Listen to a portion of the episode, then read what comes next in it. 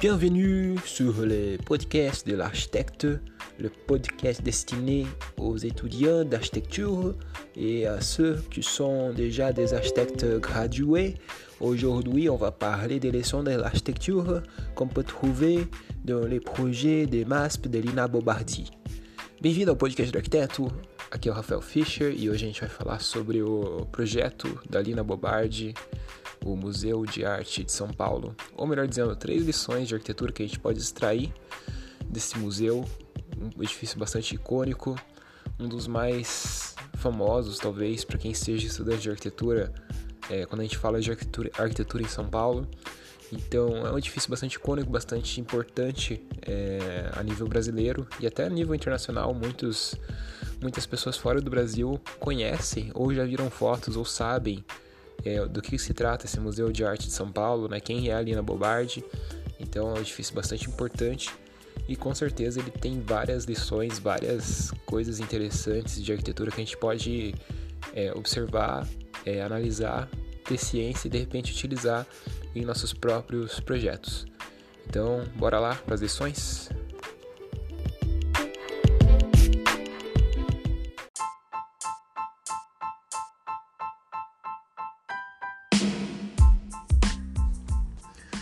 Bom, a primeira lição de arquitetura que a gente pode tirar observando esse projeto do Museu de Arte de São Paulo, da Lina Bobardi, é com relação à preocupação é, que a arquiteta teve em relação a liberar as visuais é, de quem passava pela Avenida Paulista. Eu vou explicar.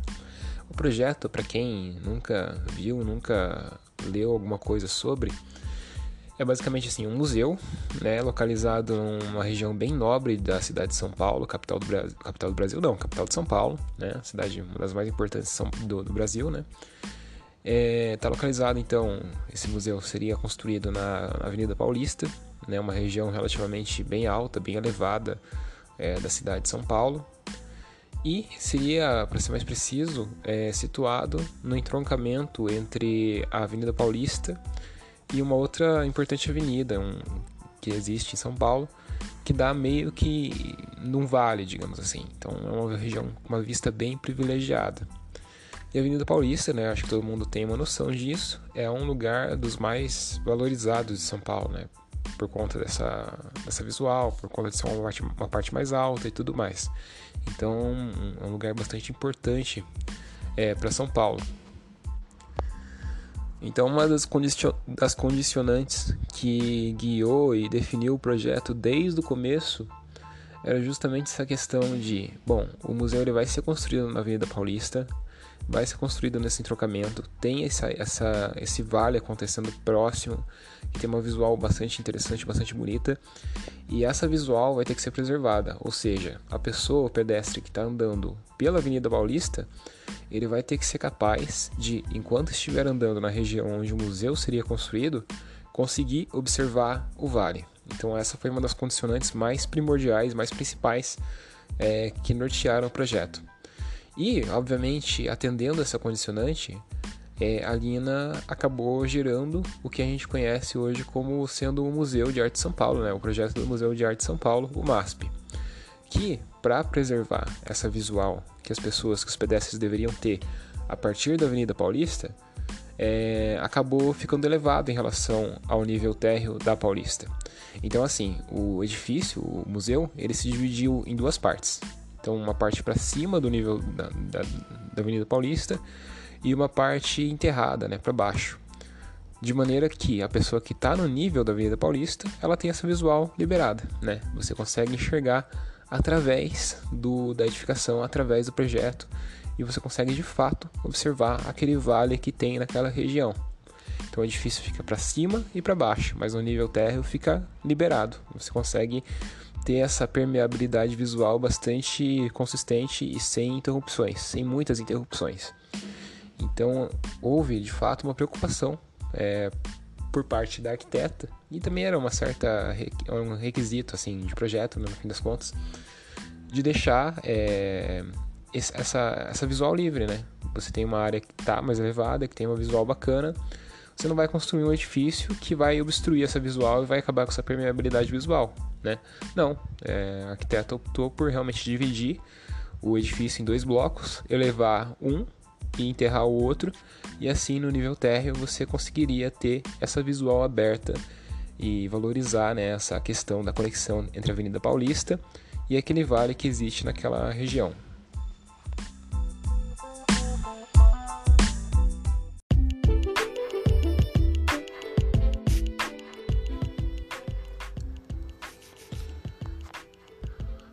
Outra lição de arquitetura que a gente pode extrair desse projeto do MASP também está muito relacionado justamente com essa com essa atitude, né, que a Lina fez de liberar visual a partir da pessoa do, do nível térreo, digamos assim, da Avenida Paulista, que foi criar uma praça pública, né? Então, a partir do momento que ela permitiu essa permeabilidade visual né, no nível térreo, ela acabou definindo um espaço vazio, que seria não teria nenhuma edificação, nenhuma coisa construída ali, justamente para gerar essa permeabilidade visual, gerar esse espaço através do qual as pessoas poderiam observar o vale.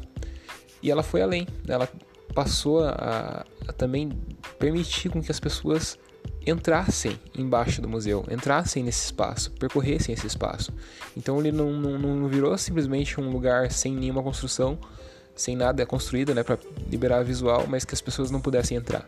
Não, as pessoas poderiam agora percorrer aquele espaço também, poderiam percorrer aquela área livre criada, que acabou virando como se fosse uma praça pública, né, no fim das contas. Então é um espaço democrático, um espaço ligado diretamente com a rua, com a Avenida Paulista, é um espaço que as pessoas podem percorrer, podem realizar atividades, podem descansar, podem ir lá mais perto do, do vale, do, da beirinha do vale para conseguir ter essa visual bacana. É, no fim de semana poderia haver alguma atividade cultural, alguma feira, alguma coisa do tipo. Quando você tivesse eventos como a Maratona de São Paulo ou a São Silvestre, alguma coisa assim, as pessoas poderiam se concentrar embaixo. Então acabou virando realmente uma praça pública coberta é, que beneficiou toda a cidade, que meio que virou uma referência, um ícone para toda a cidade. E levando em consideração que aquele contexto da Avenida Paulista é bastante denso, né, tem muitos edifícios, é realmente uma selva de pedra. Você fazer esse tipo de solução, fazer uma praça pública, aberta, coberta e com qualidade espacial, né, com essa visual e tudo mais, tendo um museu em cima, com certeza isso trouxe enormes, é, inúmeros benefícios do ponto de vista assim, de impacto urbânico. Ur, impacto urbânico. impacto. impacto nossa senhora. impacto. Impacto urbanístico positivo para a região, né? E quando você traz impacto urbanístico positivo para a região, você melhora a região como um todo e, obviamente, você melhorando a região como um todo, isso vai beneficiar o próprio projeto que está concebendo. Então, é uma situação que você só ganha fazendo esse tipo de coisa.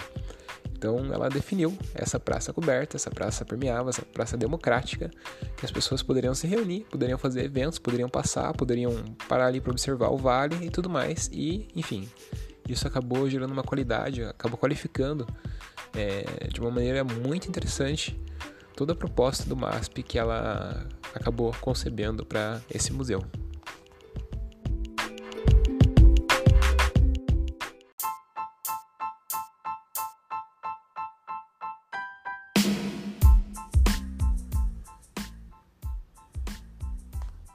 E a última lição de arquitetura que a gente pode extrair observando esse projeto do MASP, do Museu de Arte de São Paulo, da Lina, é com relação à, solução técnica que ela utilizou para permitir justamente que o museu se elevasse em relação ao nível da Avenida Paulista, né? E permitisse essa permeabilidade visual e que aquilo embaixo ali do museu virasse uma praça cívica, uma praça pública. Então, ela sabia que ela teria que ter poucos elementos estruturais né, aparecendo para justamente evitar ao máximo criar obstáculos visuais né, na paisagem, para liberar essa visual mesmo, né, para deixar com que as pessoas não tivessem nenhuma interferência enquanto elas estivessem observando o vale. É, também seria interessante, já que ela queria criar uma praça, também evitar colocar elementos estruturais ali que iriam segmentar e tirar flexibilidade, tirar toda a força daquela praça flexível. Então ela optou por fazer quatro apoios somente. somente. Então ela, assim, diminuindo o número de apoios, obviamente você diminuiria a quantidade de obstáculos visuais e obstáculos físicos, né, para as pessoas poderem é, utilizar a praça livremente da forma com que elas quisessem. Então ela colocou esses dois, esses dois não, esses quatro apoios nas extremidades da caixa do volume principal do MASP. E esses quatro apoios, eles sobem, né? E formam dois pórticos gigante, gigantes de concreto é, protendido, né? De concreto protendido. Então são esses dois pórticos, né? Que sustentam todo aquele volume superior do, do MASP, que é basicamente uma caixa de vidro, né? Então essa viga protegida ela se estende, então essas duas vigas, né, que pertencem aos dois pórticos desses quatro apoios, elas se estendem por todo aquele vão e a caixa de vidro, que é uma das partes do museu, que é uma das áreas de exposição do museu, ela está justamente atirantada nessas vigas, nessas duas vigas. O que, que, quer dizer isso? É que existem tirantes que é, partem dessas vigas e, é, digamos assim, seguram, né, amarram as lajes é, onde é, o espaço de exposição acontece, onde essa caixa de vidro está articulada. Então é uma solução bastante é, interessante, bastante legal. Por quê? Porque você evita é, a criação de vários elementos estruturais verticais, né, várias colunas, vários pilares. Você realmente cria esse vão livre, esse vão desimpedido é, visualmente e fisicamente. E você suporta assim todo o peso, toda a carga do, do edifício concentrando essa carga nesses dois pórticos, né, nesses quatro pilares, e assim permitindo uma coisa bem flexível, bem aquela ideia que a, que a, que a Lina tinha, que a Lina tinha de não criar impedimentos visuais, impedimentos físicos, acaba de fato sendo consolidada no nível térreo, aquele nível ligado diretamente à Avenida Paulista, graças a esses dois pórticos de concreto é, protegido, né, que são capazes, é um concreto bastante forte, que é capaz de vencer grandes vãos, como é o caso do MASP.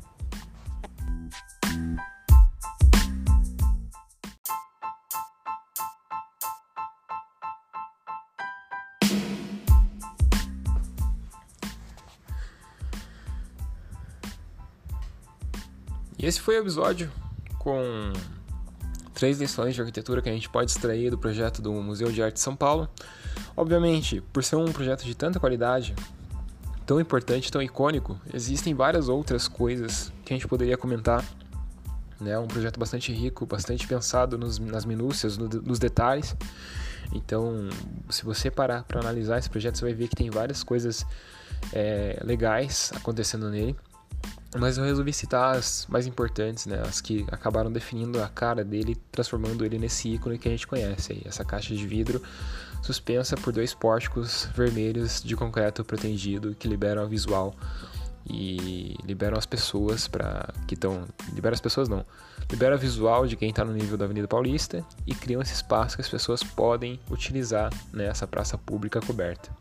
Então é isso. Se você está gostando desse podcast do arquiteto você pode compartilhá-lo com seus amigos porque é uma das melhores maneiras que você é, que a gente tem de, de, de, criar alcance com o podcast, já que ele não é uma rede social, que nem o Facebook você consegue compartilhar facilmente. É, uma das melhores formas é você compartilhando, mandando o link do, do episódio para seus amigos, né? E assim a gente pode propagar a palavra e crescer juntos e assim compartilhar mais informações e conhecimentos sobre arquitetura. E isso é sempre interessante, sempre legal. Então é isso, me despeço de você. Um abraço, falou, até breve.